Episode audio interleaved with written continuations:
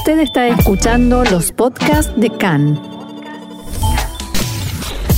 CAN, Radio Nacional de Israel.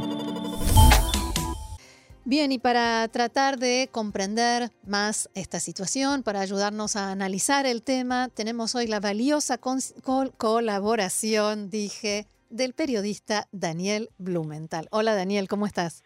Hola Roxana, buenas tardes. Buenas tardes. Eh, bueno, vamos a tratar de analizar juntos esta situación que estamos atravesando desde más o menos las 5 de la madrugada de hoy, en medio de una situación política que nos tenía absortos, porque en realidad esos son los titulares de los diarios de hoy, que dijo Lieberman, que va a hacer Gantz con el ultimátum de Lieberman y demás.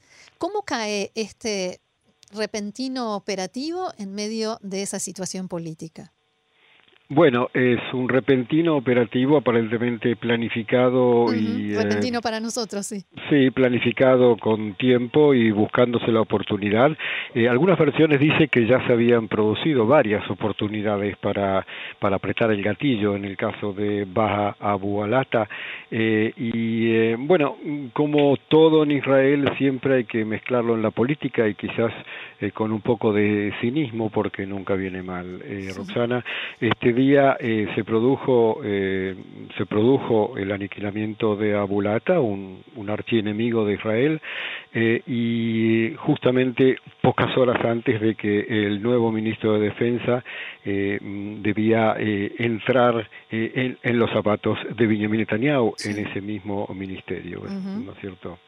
Pero hubo quien dijo, concretamente el parlamentario de Abodá, Omer Barlev, que fue comandante de la unidad especial Matkal en el ejército, o sea, tiene un pasado eh, militar, dijo hoy en una entrevista con Khan que eh, este operativo se podía haber hecho ya hace meses y dijo temer que este, el momento elegido para los ataques haya sido coordinado exclusivamente o principalmente, no, no dijo exclusivamente, dijo principalmente en función de la política. Sí, hay que tener en cuenta que queda solo una semana para que concluya el mandato otorgado por el presidente Rivlin al jefe de Azul y Blanco, Benny Gantz, para eh, formar una coalición de gobierno.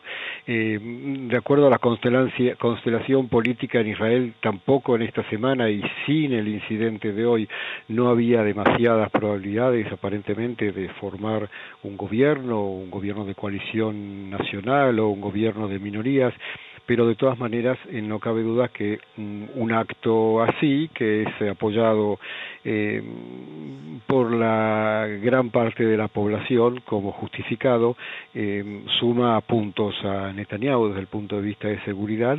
Y, como yo mencionaba antes, eh, achica la función de Naftali Bennett, que solo hoy debe entrar como ministro de Defensa eh, en el Ministerio de Defensa, como nuevo ministro de Defensa, y, y ahora deberá eh, lidiar con las consecuencias de, este incidente, por supuesto. El mismo Bennett que venía criticando muchísimo y de modo muy fuerte lo que él calificaba de inacción, reclamaba esta política de ejecuciones selectivas.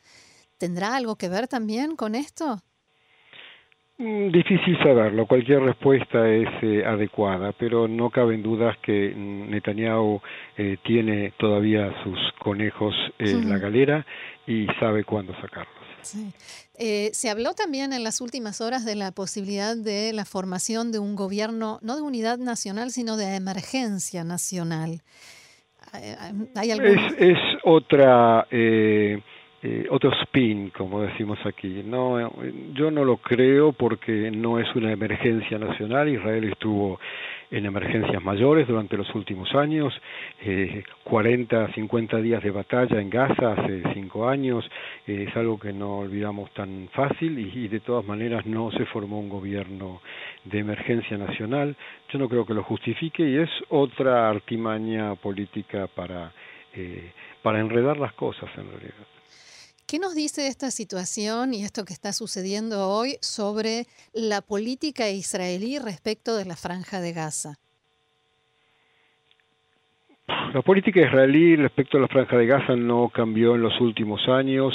Eh, el gobierno, los gobiernos de, derecha que mantienen eh, las riendas del gobierno durante los últimos años eh, tienden a mantener el fuego bajo en lo posible, de conformar a Hamas para que pueda mantener de alguna manera la administración de Gaza y, de, y controlar en realidad, como en muchas oportunidades se produjo, manifestaciones pasivas masivas y además también para que pueda controlar a la yihad islámica. No olvidemos que mm, muchos israelíes eh, ponen en la misma bandeja Hamas y la yihad islámica, pero son dos organizaciones con ideología diferente y apoyados eh, mm, por diferentes fuerzas. La yihad islámica está absolutamente financiada y apoyada eh, logísticamente por Irán, y, y, es otro brazo de Irán para hostigar a Israel aquí desde el sur. Sí, sin duda. Eh, ¿Cómo te parece que sigue adelante esto? Bueno, en este momento estoy viendo la pantalla de mi eh, computadora y dice eh, que hay, sí, hay alertas, en este alertas también en la zona sur. Esto sigue por ahora. El entierro de Abu Alata ya se produjo y es muy probable que los eh, militantes estén reorganizándose. La cuestión más importante quizás será la intervención de Hamas, porque Hamas, eh, eh, como yo mencionaba, la Yihad Islámica no son sus mejores amigos, les molestan en muchas oportunidades para controlar la tranquilidad o, para controlar la población en Gaza y, durante los últimos meses son principalmente los responsables de diversas provocaciones contra Israel. Justamente este comandante Abu Alata, eh, provocaciones contra Israel que provocaron, por supuesto, reacciones de Israel contra posiciones no solo de Yad Islámica, sino también de Hamas. Y esto también se relaciona con el ataque que hubo poco después, ya no era de madrugada, ya era de mañana, en Siria, cerca de la Embajada del Líbano. Sí, sí, bueno, en el caso del ataque en Siria contra el domicilio de Akram al-Yuri, eh, que según las noticias eh, murió uno de sus hijos o su hijo, eh, no fue, mm, nadie tomó la responsabilidad. Por supuesto que el gobierno de Siria y otros factores en Siria responsabilizan a Israel. Es muy probable que en este caso nadie tome la responsabilidad, porque sería un accionar seguramente no del ejército sino de, del Mossad pero de todas maneras sí es un es un acto conjunto que podría complicar a Israel porque como tú mencionabas antes citabas la conferencia de prensa del primer ministro y del eh, jefe del ejército que mencionaban que Israel no está interesada en una escalada de violencia y no está interesada en renovar la política de aniquilamientos eh, puntuales o quirúrgicos como sea la traducción eh, de esa expresión en hebreo. Selectivos. Eh. Em, este señor Akram Ayuri también está relacionado, o sea, es, mano derecha de uno de los líderes de la Jihad. Esto Sí, sí, sí. Eh, Akram Ayuri es del departamento político de la Jihad Islámica. Sí, activo en las finanzas también, o sea, tiene un, rol eh, importante. Exactamente. es un eh, golpe doble contra Jihad Islámica, pero eh, seguramente encontrarán la forma de vengarlo. Ahora, hace falta que bastantes otros factores, em, digamos, miren hacia otro lado para que un ataque como este se pueda concretar en Siria. No, yo no lo creo. Yo creo que está basado en, eh, un trabajo de la inteligencia más eh, las eh, fuerzas activas que llevan a cabo este tipo de operativos. no sería la primera vez si Israel toma la responsabilidad por este por este golpe. No sería la primera vez que fuerzas israelíes de diversos ramos de la seguridad israelí actúan fuera del territorio israelí y especialmente en Siria. Volviendo a la escena política israelí y un poco para sintetizar lo que veníamos diciendo eh, y con toda la, digamos, la delicadeza y la sensibilidad que exige la situación, te pregunto, ¿quién sale perdiendo y quién sale ganando de esta situación? Los palestinos y la Jihad Islámica salen perdiendo en este caso, depende de cómo se desarrollen los próximos días, pero seguramente no saldrán ganando de este doble aniquilamiento.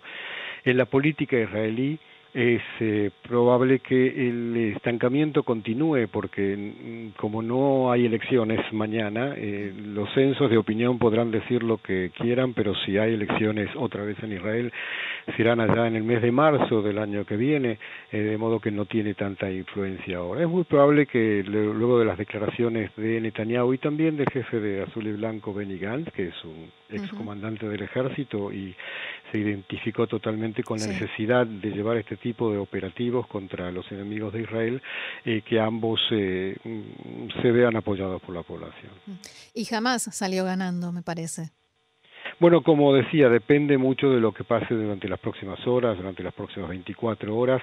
Eh, jamás está en una situación delicada. Si no reacciona de ninguna manera, puede ser visto por la población palestina eh, como eh, que está colaborando con, un accionar israelí que, provocó la muerte de, de un palestino, un militante palestino, un comandante, y si sí reacciona, eh, seguramente deberá eh, hacer frente al fuego de, represalia de Israel. Claro, porque los ataques se extenderán. A esta hora hay ataques de la Fuerza Aérea Israelí sobre posiciones de la Jihad Islámica y en ese caso se extenderían también a Hamas.